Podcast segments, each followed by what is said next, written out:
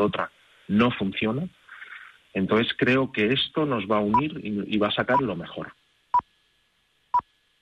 Pues mira, eh, con las señales horarias de fondo, 9 de la mañana, 8 en Canarias, esperemos que este mensaje de llamamiento a la unión, al consenso, sirva para que después de seamos capaces de volver mucho más fuertes y acabemos, repito, no por considerar una anécdota, porque no va a ser ya nunca más una anécdota esto del coronavirus, con casi 300 fallecidos, con un montón de infectados y con notables pérdidas para la economía, pero sí al menos como algo que nos tocó vivir, pero que fuimos capaces de superar. Pablo, que ha sido un placer charlar contigo. Muchísimas gracias, Pablo Fuente, desde la redacción de Cuarto Milenio. Abrazo grande, hasta la próxima. Igualmente, amigos, un abrazo. Gracias. 9 de la mañana, 8 en Canarias. Tenemos la tribu por delante. Antes una comunicación también de urgencia y enseguida abrimos un nuevo tramo de A Diario en Radio Marca. Radio Marca, el deporte que se vive. Radio Marca.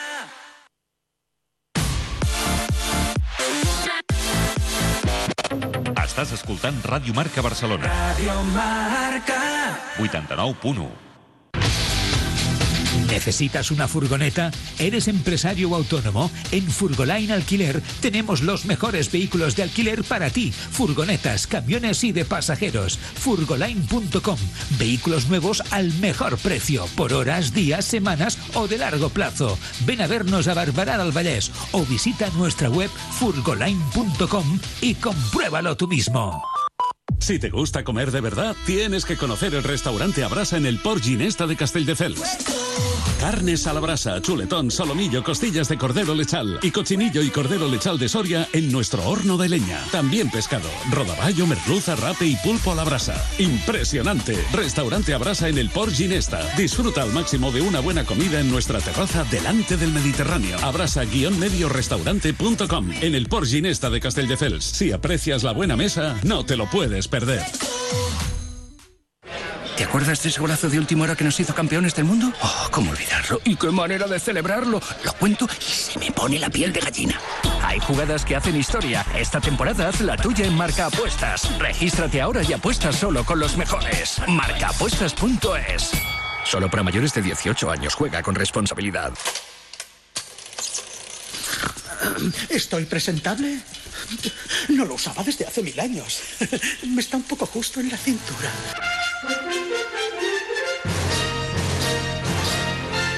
Tan presentable como el primer día, La Claqueta.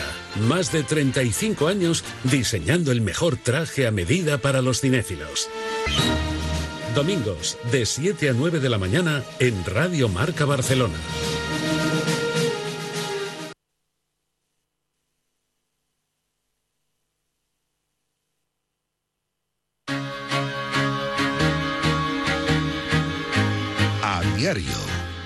Raúl.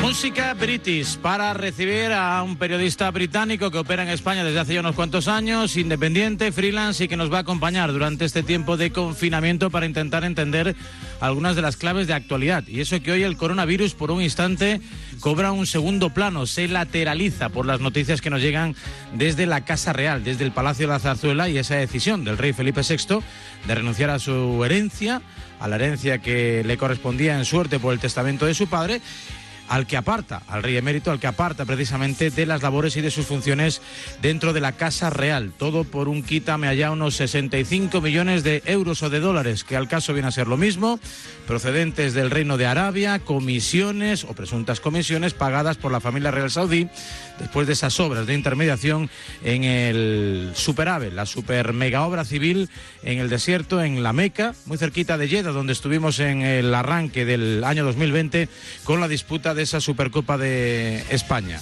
Noticias e informaciones que llegan desde Suiza, desde Inglaterra y que acorralan, que por el momento le dan munición a todos aquellos que no están demasiado conformes con este régimen de monarquía parlamentaria que disfrutamos todavía en nuestro país. Matthew Bennett, ¿cómo estás, amigo? Good morning, buenos, días. Buenos días, don Raúl.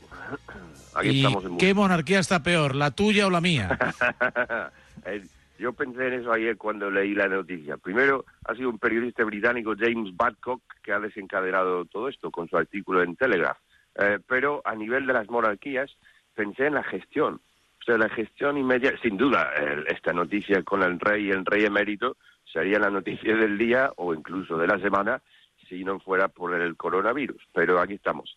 A nivel de gestión, se me ocurrió que es muy parecido a lo que ha pasado con eh, la monarquía británica eh, antes de Navidad, con el tema del príncipe Andrés y, y acaso con Enrique. Es decir, eh, reconocen implícitamente que aquí hay un marrón muy importante mm, que podría incluso poner en peligro la estructura misma.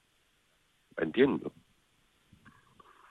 Y aquí en España no, es lo mismo, no, no, es lo mismo el apoyo o no apoyo a la monarquía que en el Reino Unido. En el Reino Unido hasta hasta hasta, estas navidades pasadas con con Andrés y Enrique eh, tenían en teoría cuatro generaciones eh, bien atadas allí para seguir con la monarquía y el apoyo entre el público británico al concepto e institución de monarquía era altísimo. No fue el caso, o no era el caso aquí en España, ya de entrada. Eso es seguro, ¿no? Que no tiene tanta, tanta aceptación. Hay seguramente un porcentaje mayor de republicanos o de eh, admiradores de otra forma de, régimen, ¿no? Que opere, que impere en nuestro país. Un país que sigue, pues, eh, lógicamente maniatado por el tema del coronavirus. No sé las últimas novedades, ¿cómo las has entendido? La comparecencia ya de los cuatro ministros, la decisión de Pedro Sánchez de unificar eh, todo el mando precisamente en Moncloa, las discrepancias, ¿no? En dos de las comunidades históricas. Ese tuit tan desagradable que ha dado mucho que hablar de Clara Ponsatí, refugiada en Escocia. Bueno, eh, han sido muchos ¿no? los argumentos para tu comentario, sí, Sí, sí, eh, están saliendo noticias cada 20 minutos sobre la evolución del coronavirus y su gestión política. Yo entiendo que eh, el, el, estado de alarma, un plan español, el plan del gobierno frente al coronavirus con los cuatro ministros coronavirus, eh, es mejor que lo que teníamos en las últimas dos semanas. Es decir, es mejor esto que nada o mejor esto que la mala gestión que se estaba haciendo en las últimas dos semanas. Pero van a haber muchos problemas ahora.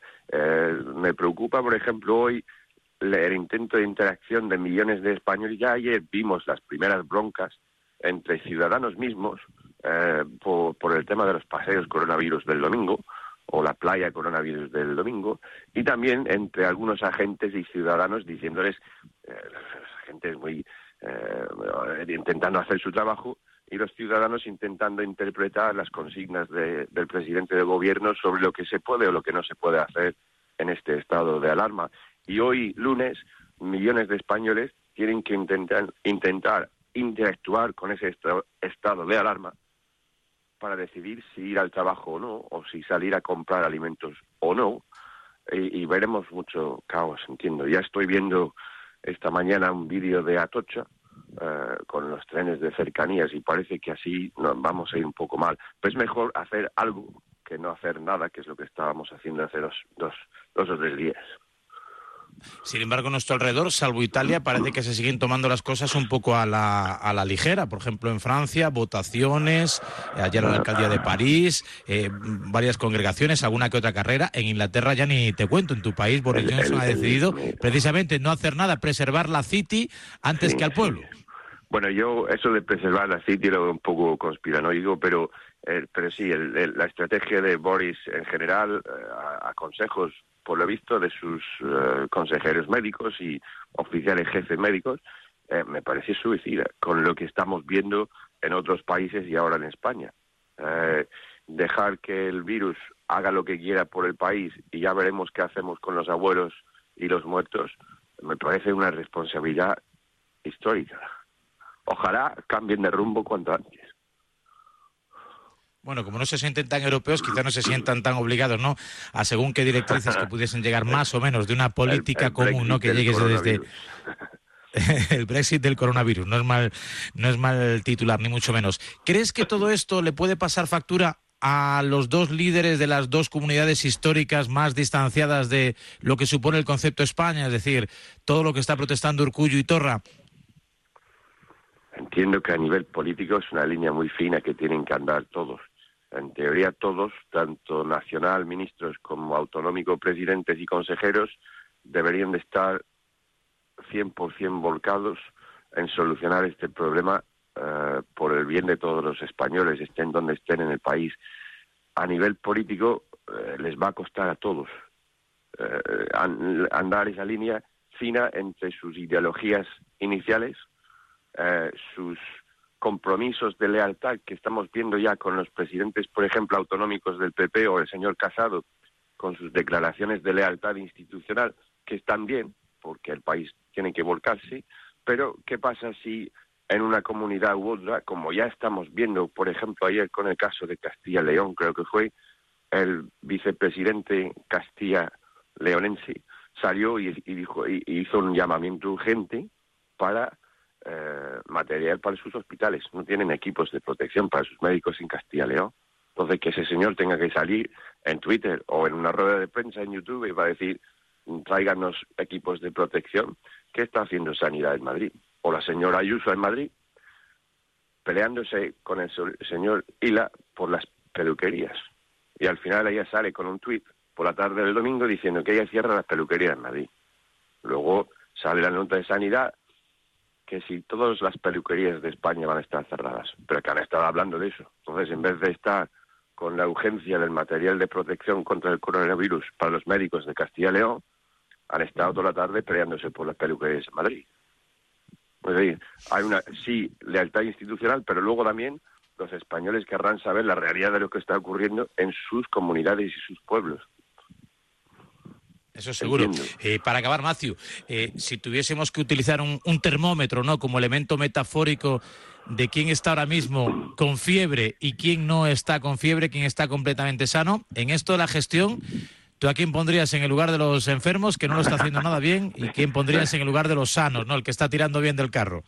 Sí, hay tanta información. Yo, no he tenido tiempo para hacer ese tipo de reflexión con tanta información. El me parece bien que el presidente del gobierno eh, ya haya hecho algo, ¿no? Llevamos dos semanas, tres semanas casi los periodistas eh, reclamando un plan, una acción y ya tenemos una acción que es chapar todo el país. De momento de esta manera. Veremos a ver si, como pasó la semana pasada en Italia, cuando empezaron con una especie de cuarentena eh, más floja y luego los dos días salieron para decir no, que todos quietos en su casa, que no se muevan, ninguno veremos a ver si eso pasa aquí también con estas interacciones de hoy y mañana pues a ver si conseguimos ser disciplinados, por lo menos en estos primeros días, ¿no? Tiempo para relajar la situación ya tendremos en las próximas semanas. Pero si no nos ponemos firmes hoy, que es prácticamente el día uno, eh, pues mala, mal, asunto. Mira, me están mandando, a medida que te van escuchando, compañeros que están ahí ahora mismo navegando por las redes sociales, eh, imágenes de ayer de un concierto extraordinario en, Cardiff, de los Stereophonics, absolutamente, absolutamente lleno.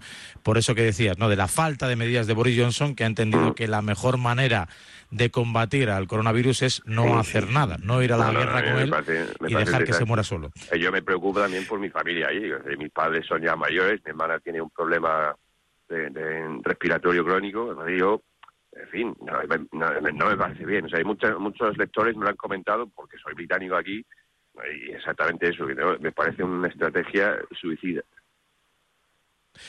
Matthew, pues esperemos que no haya malas noticias a tu alrededor, que no haya malas noticias alrededor de nadie, pero en este caso y de forma directa con Matthew Bennett, un británico en la corte de A Diario. Hasta mañana, Matthew. Adiós, Raúl. Gracias, 9 y 13, 8 y 13 Canarias. Radio Marca, el deporte que se vive. Radio Marca. La ràdio dels esports. Radio Marca. 89.1 Desde el board de Radio Marca Barcelona, cada semana Xavi Collado, asistido por los mejores tertulianos, repasa desde distintos ángulos la semana futbolística. No es una tertulia más, es la tertulia del bar. Todos los sábados, de 11 a 12 en Radio Marca Barcelona, abrimos el bar.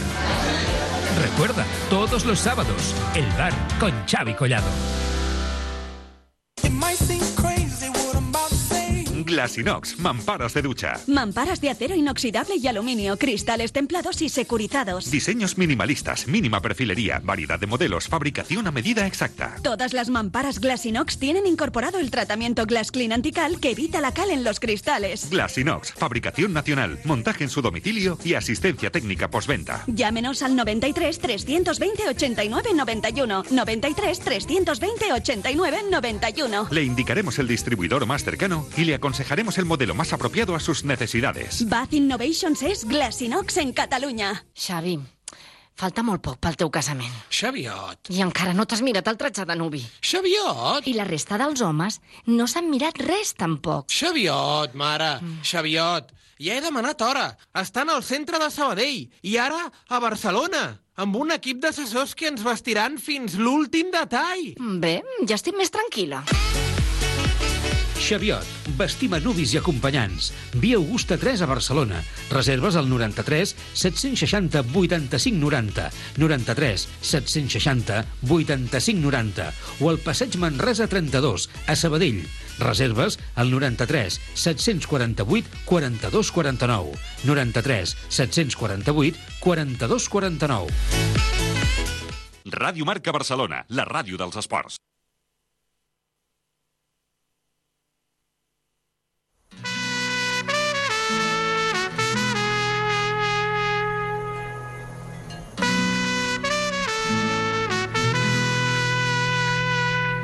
En a diario.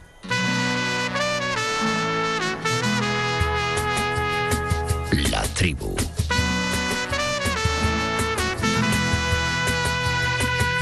Y si quieres compartir tu opinión, envía una nota de audio a nuestro WhatsApp 628 26 90 92. Y bienvenido a la tribu.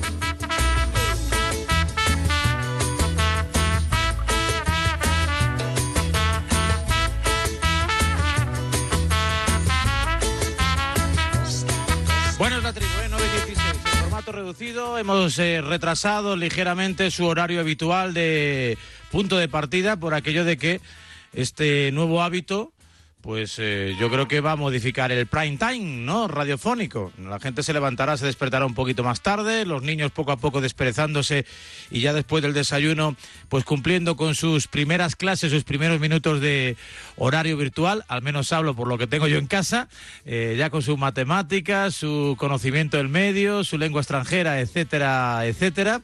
Y aquí estamos, en formato radio casera, pero para intentar seguir analizando las cosas que haya en la página deportiva. No son muchas, pero algunas las hay e importantes. Y también, evidentemente, lo que está ocurriendo en nuestro país, que no es eh, poco. David Sánchez sigue con nosotros. Saludamos eh, desde Bilbao y como cada lunes, José Manuel Monje, ¿cómo estás? Según buenos días. ¿Qué tal, Egunones? Raúl, ¿cómo estáis? ¿Y por ahí cómo lo llevas? ¿Vas a hacer el programa desde casa o cómo, cómo vas a hacer? Sí, ¿Cómo va a ser tu en rutina? casa, en casa. Todos en casa, todos en casa. La verdad que, como estoy hablando ahora, desde casa, eh, por lo menos hay una ventaja en el día de hoy con respecto a lo de sábado y domingo. Y es que la gente, pues igual ya por aquello de que llueve muchísimo y hace fresquito, se queda en casa. Porque en el fin de semana lo que he visto es mucha gente paseando, corriendo, en bicicleta. Hasta ayer, ¿eh? que ya las patrullas de la policía empezó a decir que se iba a multar y ahí la gente ya se cortó un poco. Pero hay que tener conciencia social porque si no, esto no va a parar. Seguro, seguro. Por lo menos en estos primeros días hay que intentar medidas de choque. ¿eh? Esto es como el que se pone a dieta, ¿no? Si al final se te escapa ahí media Claro. chocolatina porque, bueno, no. Día uno, restricción cero azúcar y luego pues ya veremos, ¿no? Si dentro de 10, 15, 20 días pues ya podemos estar ahí con, con, las chocolatinas. Y en la sexta, haciendo guardia, en la sexta televisión haciendo guardia desde el ámbito deportivo, aunque también hay reducción al máximo ¿no? de la programación de, de este corte, eh, jugones, el chiringuito, en fin. Querido José Luis Sánchez, compañero, ¿cómo está? Buenos días. ¿Qué tal? Buenos días a todos. Me imagino que en ebullición, ¿no? La, mucha o poca redacción, ¿no? Que esté ahora mismo en muy cerquita además de donde, de donde estoy, ¿no? De, de la sexta.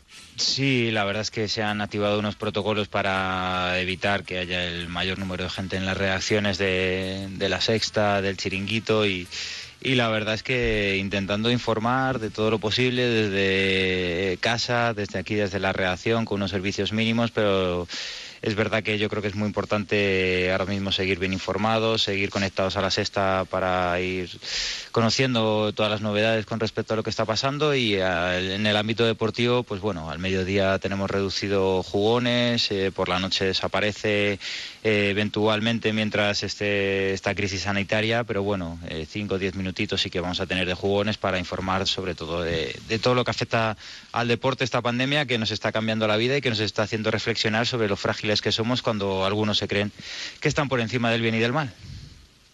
Y tanto, y tanto. Em, de los pocos asuntos deportivos eh, que tenemos por hoy, al margen de las palabras ayer en Radio Marca de Tebas, eh, quiero arrancar por, por aquí, por estos dos sonidos. Uno, 11 de marzo de 2019, Arellano.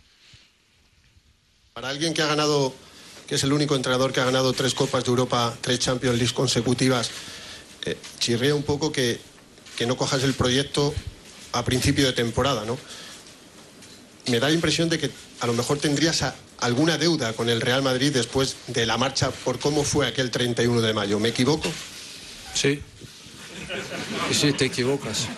¿No tenías ninguna deuda? Te equivocas, no, ningún- ninguna duda. No, no. Y aquí he vuelto, pero ahora. Pero cuando me marché, era para mí la mejor solución para todos, ¿eh? no solo para mí. No sé si lo he entendido del todo bien la pregunta de Fernando Burgos, eh, porque me da la sensación de que uno hablaba de deuda, otro de duda, uno de duda, otro de deuda, sea como fuere. Esa fue una de las varias respuestas que ofreció Zinedine Zidane en el día 1 de su año 2 o de su etapa 2, era 2, en el banquillo del Real Madrid.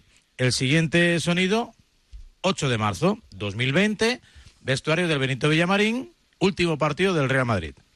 Ha dicho Sergio Ramos que la derrota es justa, que el Betis mereció ganar el partido. No sé si usted coincide con él. ¿Y cómo se explica que un equipo que es líder, que tiene bueno, a 12 partidos ganar una liga, pueda hacer el partido que ha hecho en el día de hoy?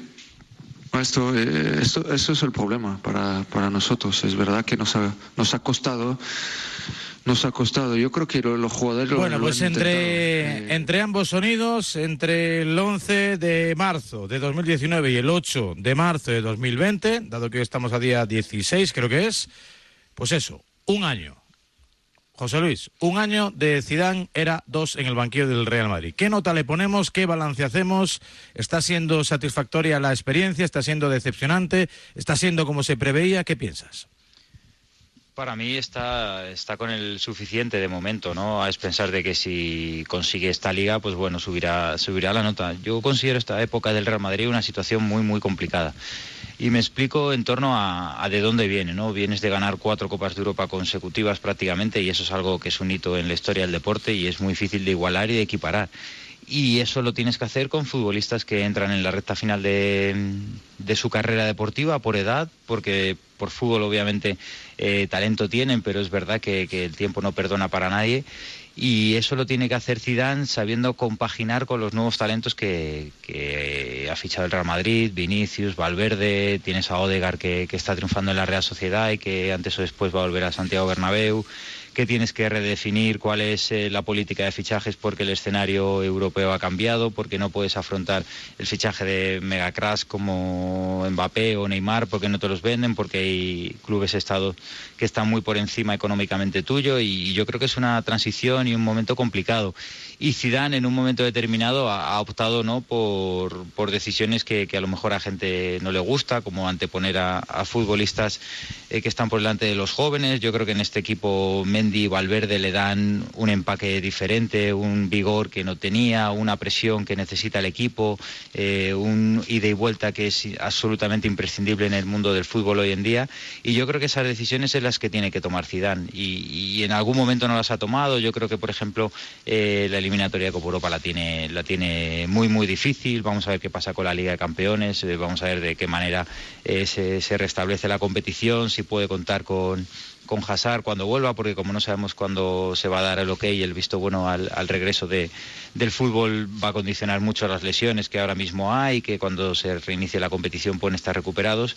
Pero yo creo que este año de Zidane ha estado alternado con, luces y sombras, parecía que había encontrado el camino, eh, lo vimos en los meses de octubre, noviembre, diciembre, hasta enero, luego en febrero volvió a hacer eh, rotaciones masivas y ahí se le fue el equipo, se le fue por ejemplo la Copa del Rey en, en, una, en una competición que parecía encaminada para que el Real Madrid la ganase porque eh, estaba siendo sólido, porque estaba haciendo un buen fútbol y yo creo que en ese momento en el que Zidane volvió a, a las rotaciones masivas, a, a, dar mucho protagonismo a jugadores que la temporada pasada no habían estado a la altura, yo creo que ahí es donde se perdió el camino.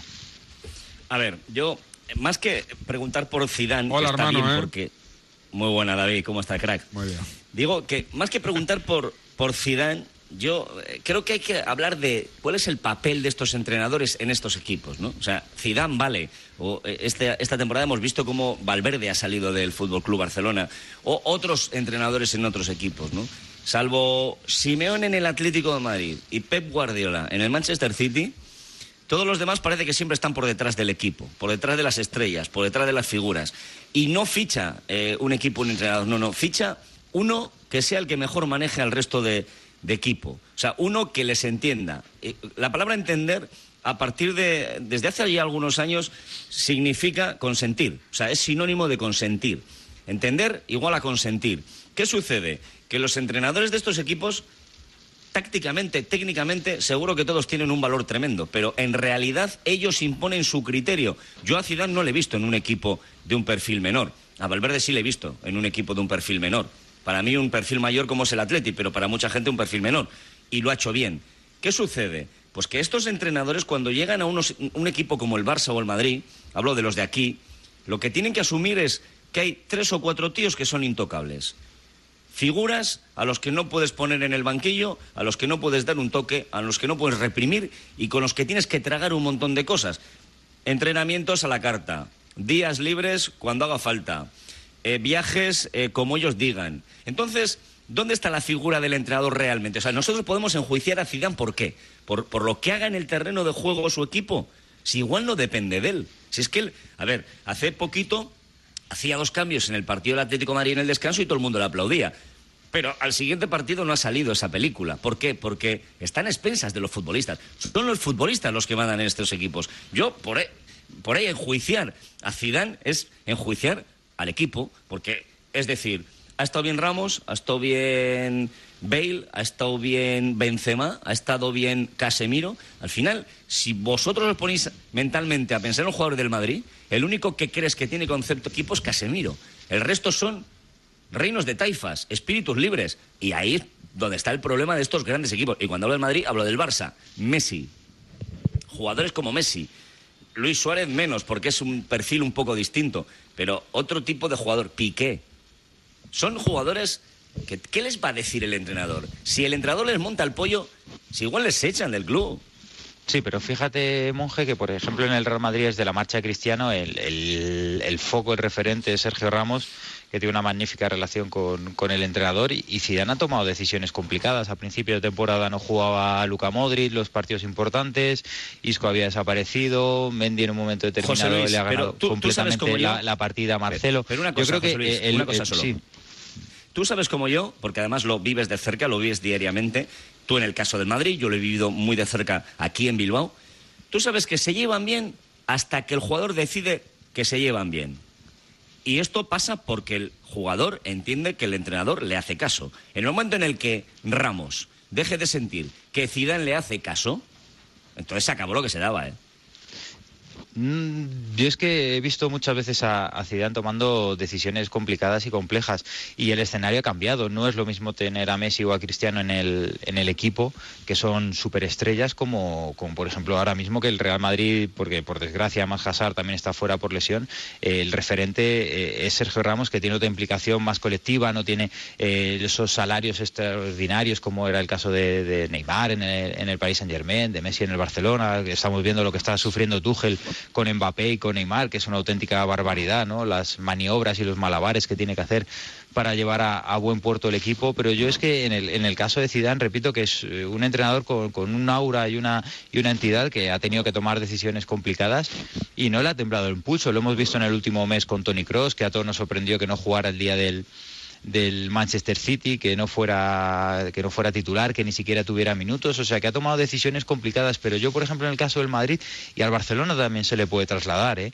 Eh, yo creo que estamos asistiendo a, jugadores que han sido realmente historia de- del fútbol español, Piqué, Busquets, gente muy importante que, que ya pues, pues por una cuestión de edad. Es obvio eh, que no pueden dar ese rendimiento tan regular que han dado en los últimos años y, quitarlos del foco, del primer plano, eh, que se acostumbren a la suplencia, a no tener un papel tan relevante, tan importante, es muy difícil, pero no solo para Zidane, eh, lo fue para Valverde. eh, vimos como Godín la temporada pasada decidió irse al Atlético de Madrid porque con Simeone consideraba que a lo mejor en un momento determinado ya no podía tener ese papel preponderante.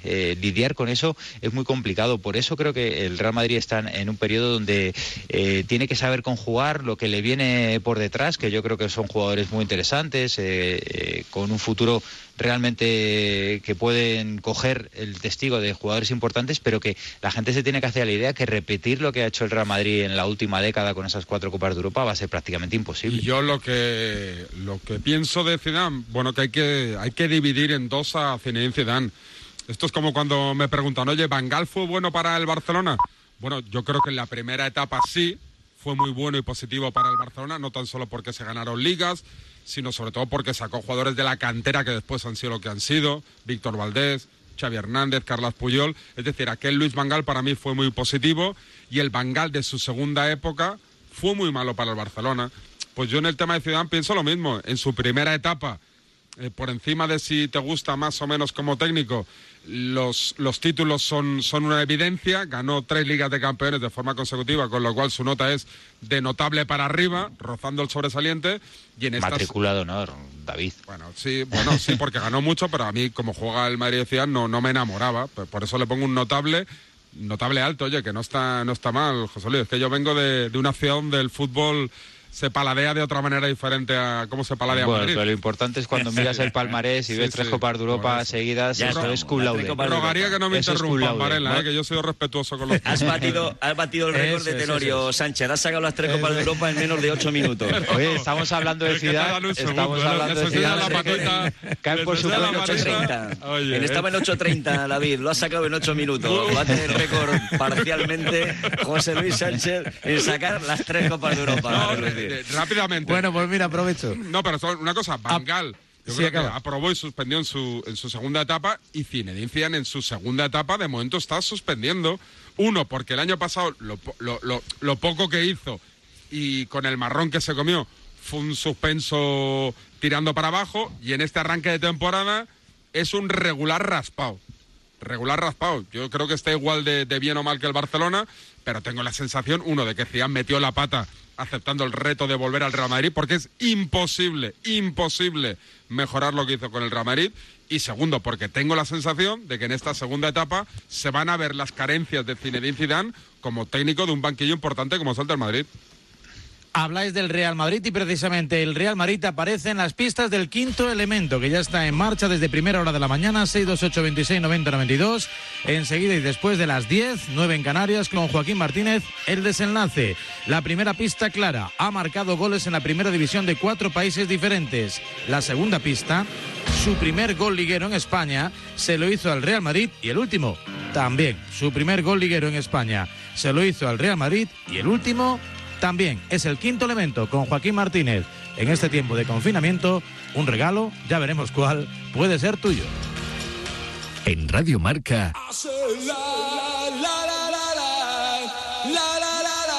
a diario. Ese dolor de espalda que te fastidia el fin de semana. ¿Y a ese dolor de cabeza que pone a prueba tu paciencia?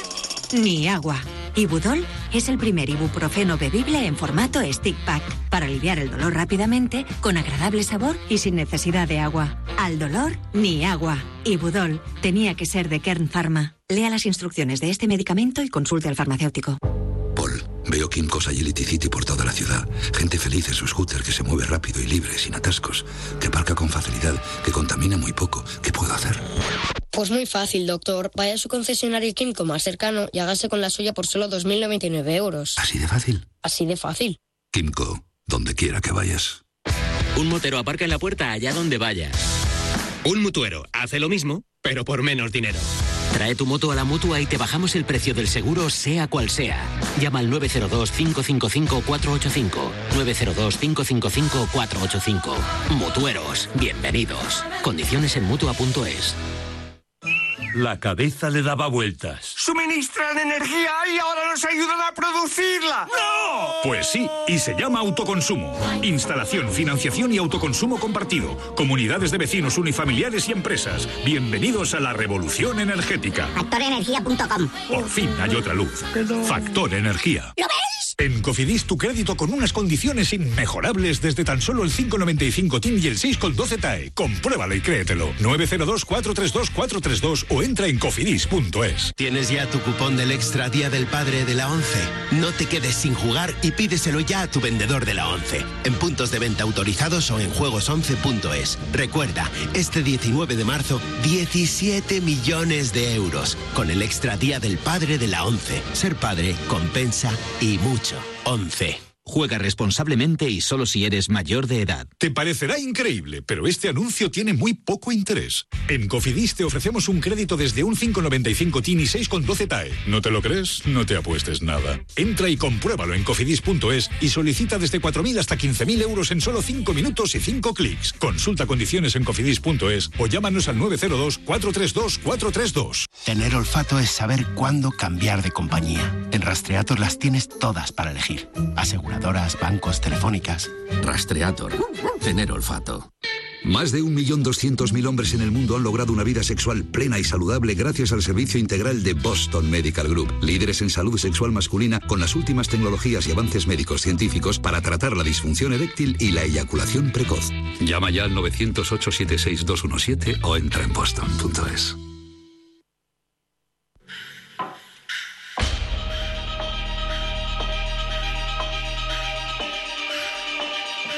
9.35, 8 y 35 en Canarias. En este ratito de tribu te voy colando pistas, sí, para que participes en el quinto elemento y te lleves al menos el prurito de intentar desentrañar las pistas, el personaje misterioso que esconde Joaquín Martínez. Luego, después de las 10 de la mañana, pues intentaremos averiguarlo. Te hemos contado que buscamos a un futbolista que ha marcado goles en primera división en cuatro países diferentes, que su primer eh, gol liguero en España se lo hizo al Madrid y el último también, y que además, como tercera pista, con el Real Madrid, club en el que militó, le marcó en liga a su actual equipo. Es decir, está en un equipo que no es el Real Madrid, un equipo al que consiguió marcarle con la camiseta del Real Madrid. Son las pistas del quinto elemento en medio de esta tribu dentro de A Diario en Radio Marca.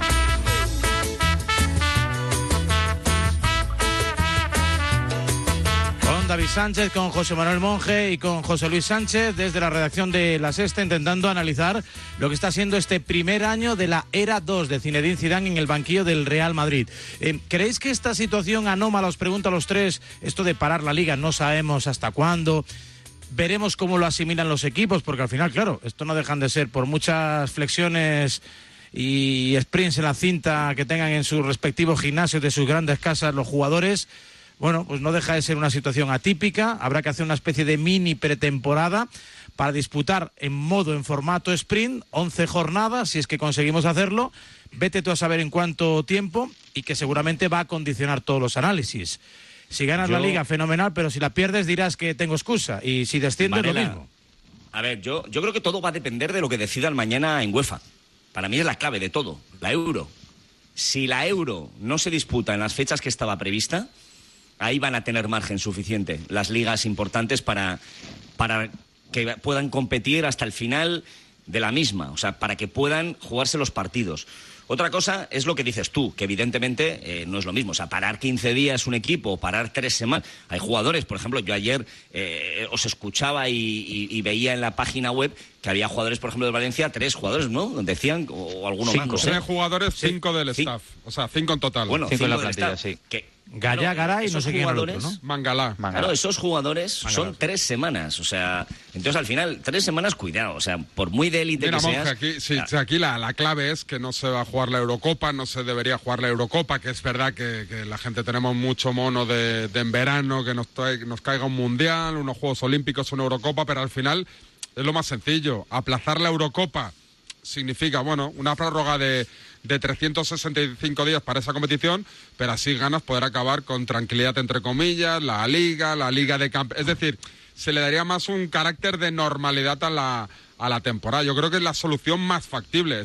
además, la UEFA, oye, no pierde nada. O sea, pierde que se traslada un año la Eurocopa, pero puede acabar en condiciones normales una, una Liga de Campeones que conlleva muchos contratos televisivos y muchos marrones que para solventarlos, como decía Tebas ayer en marcador, hay que acabar las temporadas. Sí, pero es que aquí yo creo que lo más importante es en qué condiciones se reanudan las competiciones. Y yo creo que si no hay condiciones 100% seguras para los aficionados, porque nos hemos dado cuenta en estos últimos coletazos que ha habido de competición en los partidos a puerta cerrada que sin los aficionados no tiene sentido la competición. Escuchábamos a Tebas hablar de dinero, escuchábamos a, ahora la, la, reflexión de David sobre el dinero también en la UEFA y yo creo que si eh, trasladamos lo que ha sido China a lo que está siendo y lo que está viviendo ahora mismo Italia o lo que estamos viviendo nosotros, en China han pasado ya prácticamente cuatro meses. Y aquí estamos empezando. aquí estamos empezando, monje. Y yo creo que eh, si estamos en marzo. En la NBA se habla de tirar ya definitivamente los playoffs. Yo, yo y eh, posiblemente con los pabellones vacíos. Yo, sobre todo, no, entiendo, no entiendo estas prisas. No entiendo estas prisas. Eh, mañana, un, segundo, monje. Yo creo que cuando la UEFA mañana decida, que imagino que tendrá que decidir que no se disputa la Eurocopa, porque además esta Eurocopa es diferente. No es que se diga se juega en Alemania y todo el mundo va a Alemania. No. Que se juega en 12 países diferentes. No puedes estar con esa movilidad de personas en esta situación de crisis mundial eh, sanitaria, eh, trasladando y moviendo a 12 millones de, personas, por ejemplo, a 12 países diferentes, con lo cual yo creo que es una auténtica locura. Y respecto a las competiciones, yo creo que no da tiempo material, porque en Italia ya ha pasado y está empezando más o menos a controlarlo. Nosotros lo estamos viviendo y estamos llegando al punto álgido, pero es que en Alemania, en Francia, donde ayer había carreras y manifestaciones, en Inglaterra, donde Boris Johnson en un momento determinado dice que no quiere cerrar nada. No tenemos sincronía, no, no estamos compaginados con este país europeo para la Champions Efectivamente, cada país tiene un protocolo y eso no te asegura que dices, bueno, el 1 de junio lo voy a tener todo controlado y voy a poder terminar todas las competiciones. Es que a lo mejor se puede jugar la eliminatoria en Italia, pero es que en Inglaterra no se puede jugar. Es que se puede terminar la temporada en España y en Alemania no se puede terminar, con lo cual va a ser muy difícil y muy complejo. Sí, pero ¿sabes lo que pasa? Que muy complejo, muy difícil, pero es que es mucha la pasta. Mucha la pasta. Y aquí los jugadores. Más vidas hay en juego. Ya, ya, ya, José Luis, pero hay muchas vidas en juego. Pero los jugadores no van a perdonar ni un euro. Y los equipos van a tener que pagar. ¿Y qué pasa? Que lo decía Tebas. Es que esto es la pescadilla que se muerde la cola. El cliente de la plataforma televisiva. Bueno, los jugadores monjes son trabajadores como tú y como yo, ¿eh? que a lo mejor mi radio dice que hay un ERE o un ERTE o lo que sea y, te lo eh, comes. sabes, Varela, pues tendrán que apesurar también. Tú sabes, Varela, que tristemente hay eh, jugadores o deportistas, mejor dicho, que no son como tú y como yo. Que no son como tú y como yo. Y que en todos los órdenes de la vida tienen unos privilegios que no tenemos el resto de mortales. A partir de aquí. Bueno, esto nos iguala a muchos, ¿eh? Eh, monje, yo ahí La pescadilla que se muerde la cola. El que tiene contratada una plataforma televisiva para ver el fútbol dice, perdona, yo no estoy viendo el fútbol. ¿Cómo me lo arreglas? Claro, si yo voy a la plataforma televisiva y le digo, oye, que yo no veo el fútbol y no me cobres, eh, es que en los siguientes yo no pago a la liga. Y si la liga no cobra, la liga no pasa la pasta a los clubes. Y si los clubes no cobran, ¿qué hacen los clubes? Es que ese es el dramón. Pero, es, que en China han estado 50 días. Es una situación que no conocemos. Es decir, estamos cada día innovando y improvisando. esto es como Oye, eh, tus niños siguen yendo a clases de inglés, tus niños siguen yendo a clases de tenis, ¿qué dejamos de pagar la factura? Eh, bueno, podrías hacerlo, pero si dejas de pagar la factura, estás, entre comillas, puteando al, profesor de tenis y estás enviando a la calle a la profesora de inglés.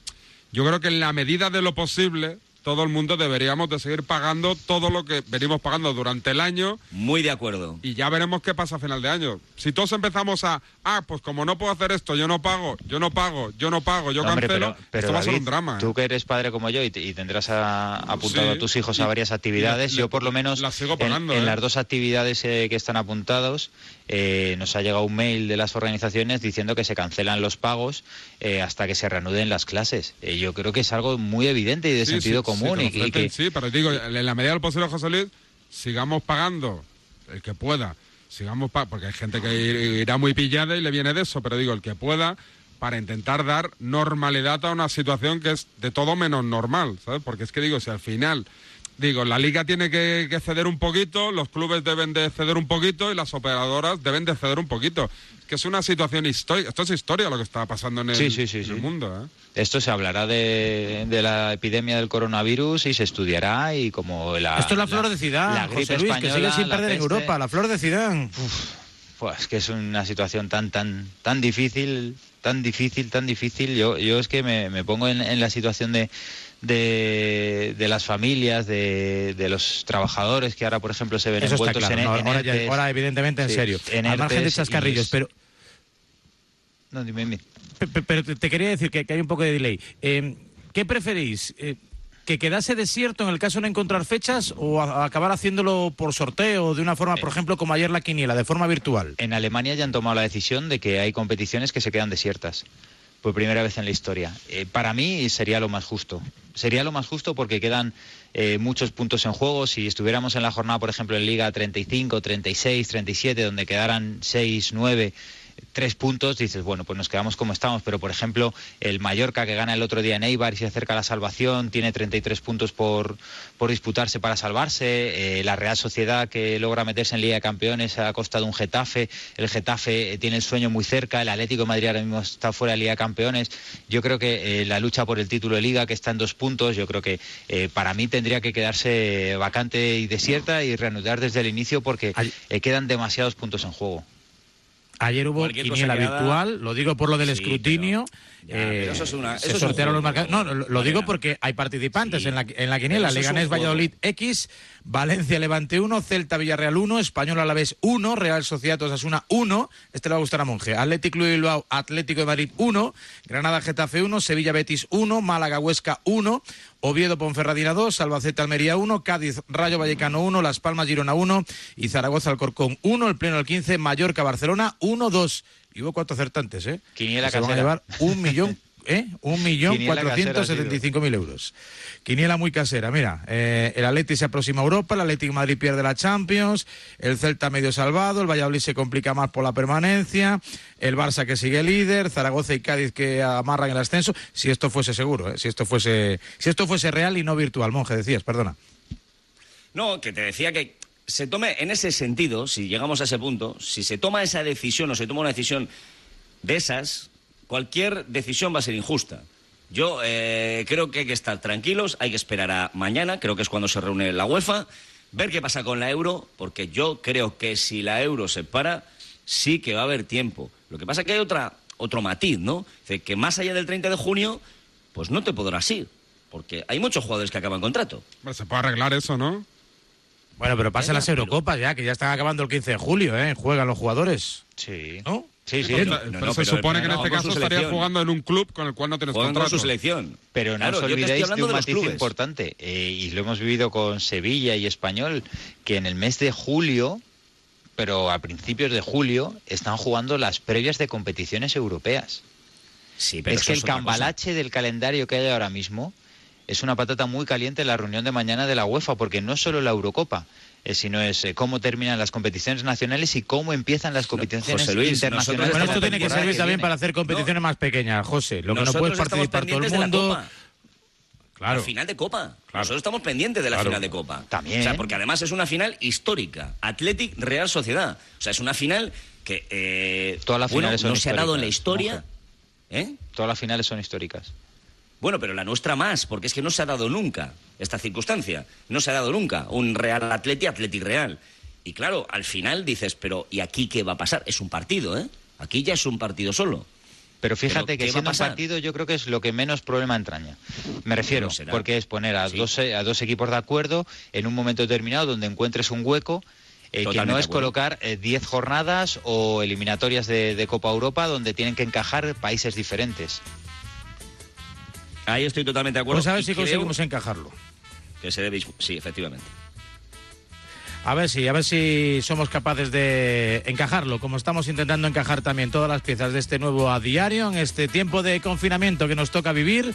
El coronavirus quiere cambiar nuestra vida, pero seguiremos con la misma pasión, intentando hablar de deporte y debatirlo aquí en este formato tribu. Hoy con un poquito más de reducción de jornada, que diría aquel. Vamos a ser prudentes.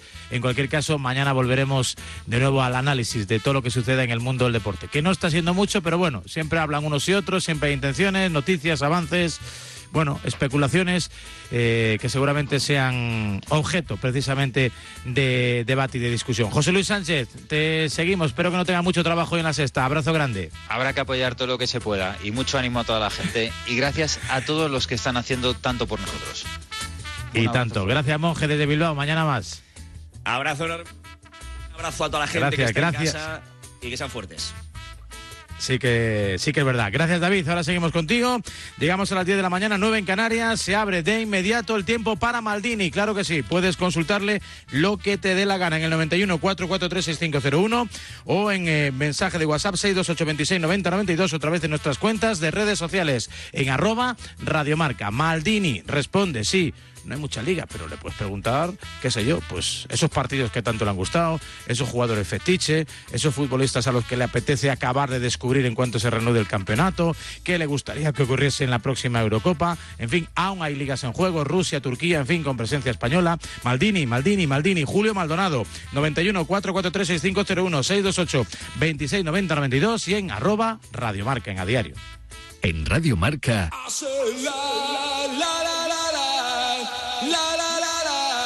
Diario.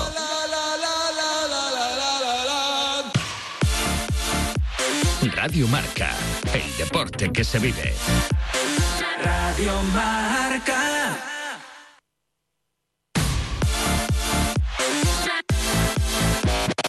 Estàs escoltant Ràdio Marca Barcelona. Radio Marca. No apuestes a ciegas. Llega el nuevo servicio de televisión en suertia.es. Juega con responsabilidad. Solo mayores de edad. Detente a pensar un momento. ¿Dónde comerás los mejores calzots esta temporada? Pues está claro dónde están las mejores brasas, el mejor restaurante con enormes espacios al aire libre y toda la diversión de la temporada. ¿Dónde? Es fácil. En Restaurant Barbacoa Europa. Increíbles menús diarios de fin de semana especiales para grupos a tu gusto. Restaurant Barbacoa Europa. Rodeado de una amplia piñera y a 200 metros del mar. Optimismo, diversión y las más sabrosas calzutadas. Restaurant Barbacoa Europa. Más info a europabarbacoa.es y en el 93 633 0677. Avinguda Europa 92 de Gabamar. Hola Chevy, cuéntanos, ¿qué es Chaviot Plus? Pues mira, Cheviot Plus es una tienda de moda de hombre especializada en tallas grandes. ¿Y qué es lo que podemos encontrar? Toda la moda de hombre que puedas imaginar. Pantalones, camisas, americanas, trajes, tejanos, absolutamente todo. Pero todo, todo. Todo lo que pueda haber en un armario de un hombre. Cheviot Plus es la única tienda de tallas grandes para grandes hombres de la provincia de Barcelona. ¿Y dónde estáis? Pues mira, en el centro de Sabadell, calle Salud número 4 de Sabadell. El teléfono es el 93 748 4249. 93 748 4249. O más información en cheviot.es. El món canvia, el clima canvia. I si canvies la manera de tenir un cotxe? Amb el renting de Banc Sabadell tens una àmplia gamma de vehicles sostenibles, des de 249 euros al mes, IVA inclòs i sense entrada. Així t'oblides de la contaminació, l'assegurança i el manteniment. Informa tant a les nostres oficines o a bancsabadell.com i canvia't a Eco. Banc Sabadell, sé on siguis. Estàs escoltant Ràdio Marca Barcelona, 89.1.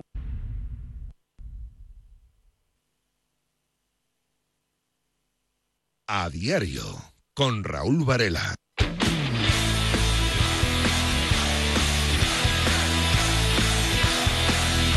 10 de la mañana, Maldini responde, Maldini pasa consulta y de forma telemática, como si fuese nuestro presidente del gobierno, le vamos a preguntar muchas cosas relacionadas con el fútbol, sí, porque aunque haya virus, no se nos puede ir esa enfermedad. Tenemos anticuerpos para seguir disfrutando del deporte rey. 91 443 6501 628 26 90 92 y en arroba Radio Marca puedes interactuar con Maldini a través de la cuenta de Radio Marca. Ya lo sabes. Hola, Julio Maldonado. Maldini, buenos días. Hola, ¿qué tal? Muy buenos días, Raúl. ¿Cómo estás? Para un confinamiento, nada mejor que tu media docena de parabólicas.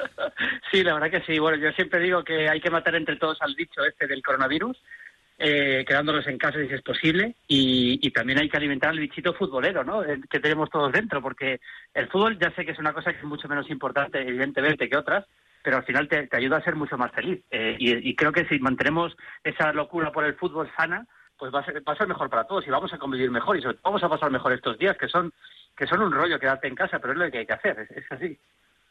También, ¿verdad? ¿Quién fue el que dijo eso de que el fútbol es lo menos importante, lo más importante de, lo, de las cosas menos importantes? Yo creo que fue Bill Shankly, creo que fue Bill Shankly, el, el, eh, el- uno de los grandes técnicos de la historia del Liverpool, dijo eso exactamente, esa frase. ¿no? Y es verdad que, Sí. que es una de las Dijo cosas muchas, menos sí, la verdad que hay por ahí, ¿no? Dijo muchas, pero, pero esa, esa yo creo que es absolutamente cierto, es seguro, seguro. Bueno, pues en la cuenta de Maldini, en su cuenta de Twitter, bueno, es un canal de YouTube, en fin, para su casi millón de seguidores, para sus followers, bueno, pues ha ido todos estos días, pues eh, aprovechando para ir colgando links de los eh, partidos que para él han sido más relevantes o que más le han hecho disfrutar de su amplísima colección, ¿no? De partidos de, fútbol por todo el mundo. Y hubo uno de ellos que a mí me hizo recordar, bueno, pues no, no- no sé por qué le, le tengo muchísimo cariño a ese partido, aparte de que fue un partidazo. Recuerdo, es una tontería como tal cualquiera, que ese día me compraba una bicicleta, una bicicleta de ¿Ah, sí? carreras. Y recuerdo, partido? sí, sí, en el, en el 82, en el, en el Italia-Brasil, ¿eh? con Paolo Rossi y compañía, fue en Sarriá, si no recuerdo mal, aquella Brasil con Sócrates, Zico, Eder, que, que había marcado un auténtico golazo en la primera fase en el Pizjuán ante, ante la Unión Soviética. Eh, un partido que, que seguramente cambió la historia de ese mundial, ¿no? Escrito para que ganase Brasil, pero que se acabó llevando para júbilo de Sandro Pertini, ¿no? La selección de Italia, de Berchot. Sí, bueno, es un partido histórico, memorable. Realmente ese partido, hay que tener en cuenta que Italia el primer- la primera fase había estado muy mal, había empatado los tres partidos, dando una sensación muy pobre de juego, francamente. Estuvo a punto de quedar eliminada en la primera fase que se jugó en Galicia, en los partidos de Italia. Y luego ya en la segunda fase, que era un grupo de tres, en la segunda fase no era como en los mundiales, era un grupo de tres que jugaban Argentina, Brasil e Italia. Ya Italia le ganó a Argentina en el primer partido, pero Brasil llegaba como gran favorita. De hecho, le valía el empate a Brasil para pasar a, por, por diferencia de goles para pasar a semifinales. Y en un momento que están incluso empate a dos, Brasil lo tenía hecho, pero al final Marco Rossi el 3-2 en un partido precioso, un partido que además no tampoco es tan cierto que Italia jugara exclusivamente a defender. Hay momentos del partido, Italia tiene un equipo con Conti, con Antonioni, con, eh, con el propio Paolo Rossi, tiene un equipo muy bastante creativo. Lo que pasa es que como hacía marcajes al hombre, se ha recordado sobre todo los marcajes al hombre que hacía, por ejemplo, Gentile, pero, pero no era solo defensa Italia, ni mucho menos. Y luego se demostró hasta el Mundial, hasta el final. Una selección muy completa, con un gran portero, con mucho carisma, como Dino Zoff, con Como Dino Zoff, el, sí, el inolvidable Gaetano Sirea, que luego falleció en un accidente de tráfico. Su nombre, ¿no? Eh, eh, está precisamente en la avenida que circunda el nuevo Juventus Stadium. Y la verdad es que, bueno, pues como casi todos los ganadores, ¿no? Lo hacen con justicia y con merecimiento y atribuyéndose muchos, eh, muchos eh, méritos. Fue después todo aquello de Paolo Rossi, ¿no? Que le condujo a la cárcel, porque también en el transcurso de la semana eh, publicaste el link para ver un, un derby de la Lombardía, ¿no? Ahora la región posiblemente más castigada de Europa, un Milan-Inter eh, con gente buena en ambos equipos, pero mm, precisamente fue, eh, fue después, ¿no? De aquel mundial cuando Paolo Rossi, por temas de apuestas y temas de chanchullos arbitrales y demás, acabó en la cárcel.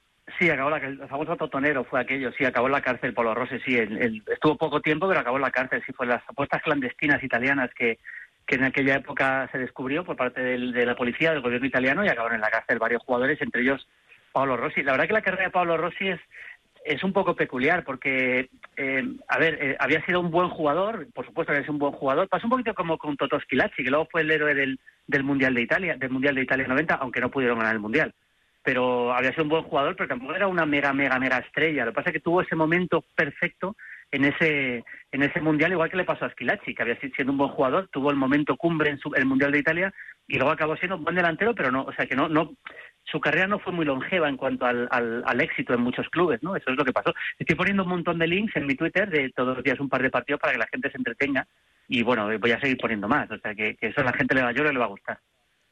Pues estaremos enganchados durante, si no para verlo todo entero, bueno, pues por lo menos un buen ratito. Eh, cuando hablamos del Milan, Int- eh, del Milan Inter o del Inter Milan, eh, en el formato que sea y en la competición que sea, ¿estamos ante el mejor derby del mundo por aquello de que es el único derby ahora mismo entre dos equipos de la misma ciudad campeones de Europa? Bueno, en cuanto a lo que es historia del fútbol, sí, sí, sin duda. En cuanto al nivel actual, no. Por supuesto que el nivel actual ya no, o sea, en cuanto al nivel futbolístico actual, no es así. Pero en cuanto a, si, si cogemos la historia del fútbol, el derby más importante que hay en cuanto a ciudad es el, es el Milan Inter. ¿Por qué eso? Porque son los dos, son los dos equipos que han sido campeones de Europa y además porque eh, los dos han sido y son gigantes del fútbol mundial y sobre todo con estilos bastante distintos. Hay una cosa, Raúl, que me parece interesante comentar, ya hablamos un poco de la historia del fútbol, ¿eh? ya que no hay fútbol en directo, eh, eh, ha pasado el Inter a la historia del fútbol como el catenacho de Lenio Herrera. Y es verdad, eso es verdad, pero, pero el, el primer catenacho fue el de Nereo Rocco, que fue técnico del Milan. No olvidemos eso. O sea, realmente un técnico del Milan fue el que, digamos, hizo el primer catenacho de la historia. Por catenacho entiendo, pues eso, marcajes al hombre, equipos muy defensivos. Y es verdad que luego el Inter es el que, con ese estilo, acaba ganando Copas de Europa, que, que es el Inter de Lenio Herrera y los dos han tenido el Inter tiene fama de ser un equipo un poquito de menos de menos eh, calidad eh, técnica a lo largo de la historia y el y el Milan más porque el Milan ha tenido desde la etapa del famoso Grenoli que eran lo, en, los años 60 luego tuvieron tuvieron el, el, Milan de Sacchi el Milan de Capello el Milan de, de Gianni Rivera de los 70 es decir siempre digamos que ha tenido como un poquito más clase no el, el juego del Milan que el del Inter el árbol de Navidad, ¿eh? creo que era dibujo táctico de, de, de, de Ancelotti. Eh, claro, al Milan lo asociamos en estos tiempos recientes a la creatividad holandesa, ¿no? Seguramente un equipo que ha marcado una generación. De esos pocos equipos que sí han sido capaces de trascender en el, en el tiempo, ¿no? Un poco pues como la Holanda de Cruyff, pues la, ¿no? El Barça de Guardiola, bueno, son esos equipos elegidos, ¿no? Me imagino, Julio. Sí, sí, sí. ¿Sabes qué? Te, contar una historia que, que creo que es interesante para que veamos hasta qué punto la casualidad o las circunstancias, eh, incluso externas al fútbol, pueden hacer que un equipo sea grande o no. Eh, el Milan de Saki, que es el Milan que al final gana las Copas de Europa, que es el que todo el mundo recuerda, con la defensa adelantada, con la forma de, de, de, de entender el juego con los holandeses, un equipo que es una auténtica maravilla, que acaba arrasando al, acaba metiéndole 5-0 al, y acaba con, la, con